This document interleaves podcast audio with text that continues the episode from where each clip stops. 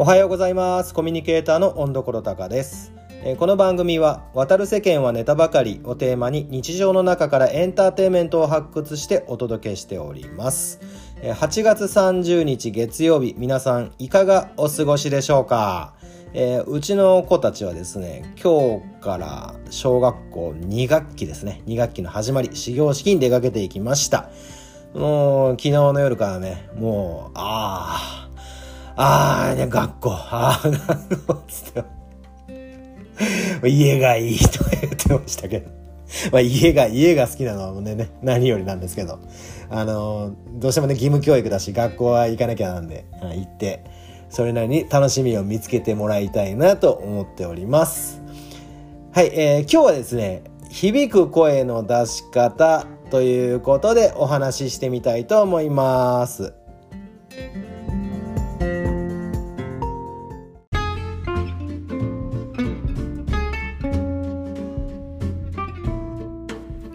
えー、響く声を出したいなと思ってる方多いんじゃないでしょうか。ね、ボイストレーニング実際通ったり、えー、そういう、まあ、ボイトレ今は多分 YouTube とかでもあるのかもしれないですね。ちょっと見たことはないんですけど、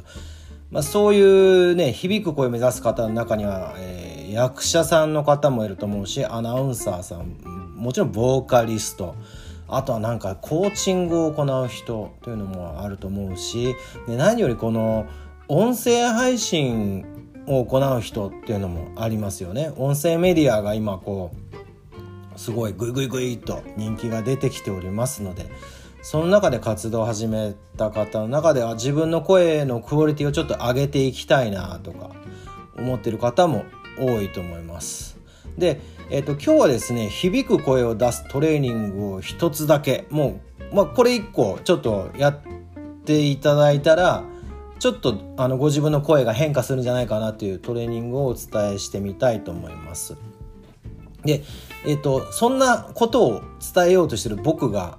じゃあどういうバックグラウンドがあるのかっていうのを分かっていただいた方がね、信憑性とか信頼性もあると思いますので、ちょっとだけ、あのー、お伝えしたいと思うんですけど、僕はボーカリスト歴が30年です。17歳の時にバンドマンになりまして、それから、まあ、大体30年、えー、ミュージックマンとして活動しております。でこれまでにレコーディングした曲数がだいたい50曲ぐらいこの50曲というのはもちろんデモ版とかを除いてですねお客さん向けにリリースしたものでそのリリースしたものは、えー、公共の電波に乗ったこともありますし全国流通に乗ったアルバムもあります。はい、でトレーニングとしてどんなことをやってきたかっていうと僕はもうねこれいくつの時かな高校でボーカリストになったばっかりの時に出会ったのかな。あの福島 A さんという方の先生の「ブレスボイストレーニング」っていう本に出会ったんですね。もうこれは偶然の出会いですよね。偶然の出会いだったんだけどすごい僕にマッチしてたんですよ。でこのブレスボイストレーニングの基本的な考えが、えー、その外国人の方の声とアメリ英語ね英語を喋る方の声と日本語を喋る声の響き方の違いっていうことに着目してたんですね。うん、映画とかで小さい声で喋っててもあの英語発音の言葉って結構響いて聞こえやすかったりするんですよ。そこに着目したトレーニングでした。はい。で、その後、えー、僕は19歳でアメリカ、カナダに行ったんですけど、そっちはカナダの方でバンクーバー、でですねジャズシンガーのシンシア先生。シンシア先生お元気ですか？ねあの地下のトレーニングルーム。もう入れ替わり立ち替わりで生徒さん来るような人気な先生だったんですけどそこで、えー、ボイストレーニングをさせていただき学学び学んできました。でその後はもう独学ですね。あのバンドをずっとやりながら独学でいろいろ学んできました。はい。で、えー、そんなバンド生活ミュージックマンの生活の中で、まあ、ライブ出演なんですけど、まあ、オリジナルバンドでのライブ経験ライブステージ数はもうちょっともう数えきれないですもういっぱいいっぱいありますでそんな中であのー、オリジナルバンド以外の活動っていうのも僕してましてえー、一つがね、レッドホットチリペッパーズのコピーバンドやってた時期があったんだね。だいたい1、2年ぐらいやったか2年ぐらいやったかな。の時に、あのー、東京の方でね外国人のつながりも結構あって見に来てもらってたんですよ。でもただそこってあのポイントでその外国人の人たちレッチリ好きなんですよすごい。どうです？日本人の皆様ね僕たちが。あの外国人のレッチリ好きを前にライブするって結構来ません、うん、でも僕はあのそんな場でも「Awesome」と言い言っていただきました「Awesome」もうこれはもう英語で言うと「もうすっげえなおめえ」っていう褒め言葉なんですけど「if のね」みたいな感じですまあそんな感じで言ってもらいました。っていうのはどういうことかというと、まあ僕のステージングもあるんですけど、結局言葉ですよね。言葉と、そんなね、滑らかな流暢な英語は話せないんですけど、やっぱその外国語圏内の人たちと結構一緒にいる時間が長かったので、響きみたいなものをね、こう、多分、あの、感じれてたんですね。こんな感じの響きを出せば、英語らしく伝わるんじゃないかって。もう完全な英語じゃなくてもね、英語らしくっていう。うん。で、えー、それと別にあのシュガーハイっていうお店がね渋谷にあったんですよ道玄坂にもうないかもしれないですねあの連日クラブとして狭い部屋エリアの部屋なんですけどクラブとして活動してんだけど、えーと、火曜日だけはオープンステージって言ってミュージシャンに開放されてるんですね。バンドとか弾き語りの人とか。で僕はあのその時期ちょうどあのオリジナルバンドを一生懸命やってね売れるために頑張ってやってたんですけどそうじゃない活動もしたいなと思って一人でギターを持ってシュガーハイに行ってました。でそこでね主にまあ U2 歌ってたんですけど、まあ、そこでほぼ外国人なんですよ。9割外国人です。うん。だもんでやっぱその響き的なものがちゃんと響いてないとこう心にも響かないとでまあそこで結構受け入れてもらいましたねはいその後は、あの、六本木とかで遊んでると、こう、Oh! You too! とか言われたりね。その、渋谷で見た外国人の人からね。まあ、はい。ということで、えっ、と、まあ、一応伝わる、伝わる歌の歌い方ができるようになってる、あの、まあ、ボーカリストです。で、僕は、あの、このラジオとかでね、コミュニケーターの温所高って言ってるんですけど、結局その、僕は、ステージで歌を歌う歌ってコミュニケーションすることもあるしこうやって音声メディアでコミュニケーションすることもあるし、まあ、いろんな場でねちょっとトーク番組みたいなものもちょっとやって頑張ってやってみたりしてるんですけど、まあ、そのコミュニケーション is エンターテイメントというところに着目しているのでコミュニケーターということで今はあのラジオの方でナウってやっております。はい。で、じゃあ、えー、行ってみましょう。響く声を出すトレーニング、響く声を出すトレーニングを1個だけ今日ご紹介します。これはもう簡単にやっていただけると思うので、一回やってみて、例えば音声配信してる方だとその後音声配信してみたりとか試してみてください。それではやってみましょう。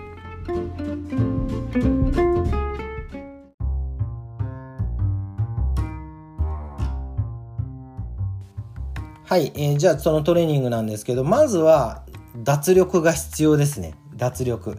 肩グリグリとか回してみたりしてとにかくリラックスしてください。リラックス。リラックスラックスバレッジ。ということでねリラックスできましたでしょうか。はい。でリラックスできたらあのこれね顔の運動もあるんですけど、まあ、とにかくもうその下に下とかに力が入らないようにこれねその脱力の一番簡単な方法でずめっちゃ力入れた後に力抜けばいいんですよ。の の状態をキープできたら脱力ですね。まあ、一応楽な感じで。で、ちょっと例なんですけど、あー、えっとね、あーって、あーって声あるじゃないですか。この、あー、ちょっとわかります？これ高すぎるとわからない。あー、あー、今、上から下に下がったのわかります？あー、この、後半の方が、あの、その、あの、その、あの、まあ、その 一回田中角栄を出しますけど、あの、響く声の練習法なんですね。っていうのも、響く声って、結局、えっ、ー、と、体の芯、胸のね、胸の下の方ぐらいでね、響、響かせるということなんですよ。で、それを、あの高音になればなるほど結構多分ね重心が上に上がっていくんですね。よくあのカラオケとかでも歌ってて声が高い音程になればなるほど声がか細くなったりあの響かなくなったりっていうことありますよね。うん、でもあの有名なねプロフェッショナルのボーカリストの方々の歌とか聞いたり見たりしていると高いところの音程の響きと低いところの音程の響きって同じじゃないですか？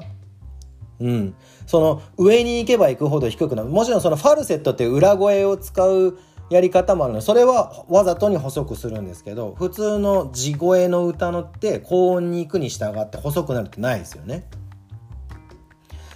で、その、じゃあどうやったらそれができるかっていうトレーニングの方法なんですけど、まずね、一番響く声を感じやすいのが、ん、口閉じて、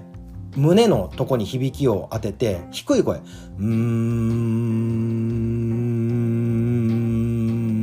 この、うーん、うん、うんって、うん、うんね。口閉じて、あの、胸のとこで、うーんって響かせるのが一番響きがわかりやすいと思うんですよ。でもこれを普通の声に出しちゃうと、その響きがなくなる。なくならないように、ん、んからね、目、目に移動します。んめんめわかります？ん、んからめに行きます。んめこうすると、口閉じてる状態で響いてるんだけど、口を開けても響いてる状態になる。で、今度は、その目っていうのを、ちょっと水飲みますね。あの、目っていうのを、あえいおう、要はその使う言葉の、実際使う言葉の母音に直すんですけど、これを、よくあの合唱部みたいな、あえいおうとか、アナウンサーの方もですね、あえいおうと話す方もいるんですけど、ちょっとこ、ここでは、えっと、歌、歌う方にこう焦点を置いてきたんですけど、歌って、あいうえおってしっかり言う必要ないんですよね。うん。あいうえおって聞こえればいいんですよ。大体。はい。聞こえればいいし、もしくは聞こえなくてもいいぐらいなこともありますね、歌だと。なんで、どっちかというと、こう、響きの方に重きを置いている。そのやり方が、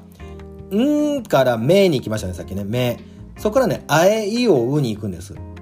いきますね。やってみますね。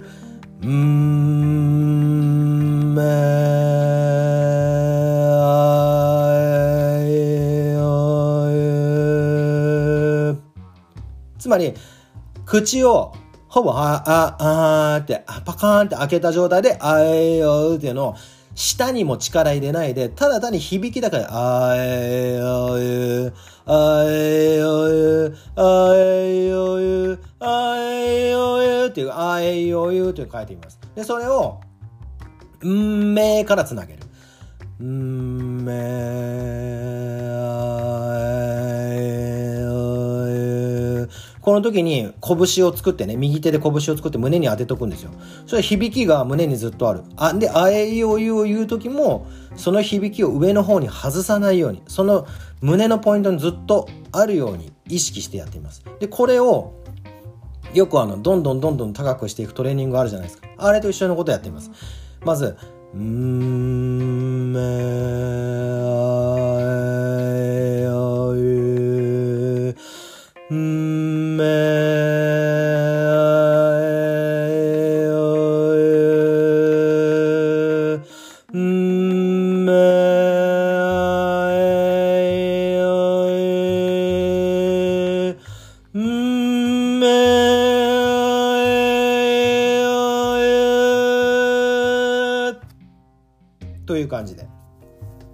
どんどん上げて、結構上に行きがち、重心が上に行きがちなのを抑えていきます。はい。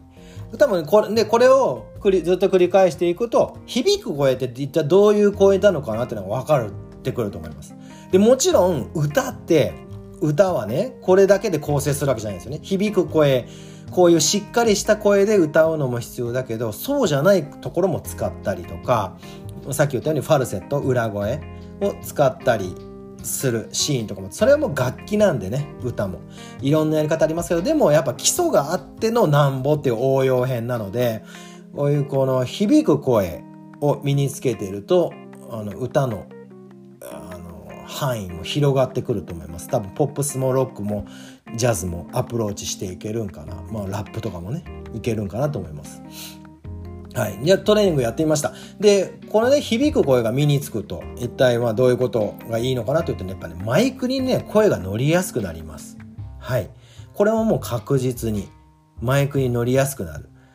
どんだけ小さい声で喋ってても乗りやすい声、乗りにくい、大きな声出しても乗りにくいとか、小さい声でも乗りやすい声っていうのはあります。で、それはマイクに乗りやすくなる。っていうのと、複数人の中で話をしてるときに話が通りやすくなる。やっぱこう自分を見つけてもらいやすくなりますよね。はい、あとは、ね、ここ1年ぐらいで思ったんですけど僕はサッカーの息子のサッカーチームのコーチをやってるんですけど広いコートでも声が届きますね これはちょっとうるさいっていうこともあるんですけどあのうちの、まあ、息子小学4年生の息子がサッカーやっててあそこに6年生のお姉ちゃんがこう見に来てたんですよお友達と一緒に。はい、で、まあ、途中で帰りました。でもねいくら離れても離れてもねグラウンドから離れても離れても僕の声だけ聞こえるんですってっていう感じで、あの、広い空間でも声が通りやすくなるので、ね、危ないとかいう時もね、危ないという時も声が通りやすくなるので、はい。まあ、これ動画すぎるとただうるさいだけになっちゃうんですけど、これも抑えられるように、まあ、人生をね、人生経験を積んでいて、抑えることもできるようになりながら ね、出すべきとこでは大きい声、響く声が出せるという感じでやっていくと、さらに人生は面白くなるんじゃないでしょうか。はい、ということで、えー、今回あの、初めてのね、まあ、ボイストレーニング編みたいなことでやってみましたけど、えー、機会を見て続編を改めてお伝えしてみたいと思います。はい。ということで、今日もありがとうございました。温どころたかでした。えー、楽しくて愉快な一日をお過ごしください。さよなら。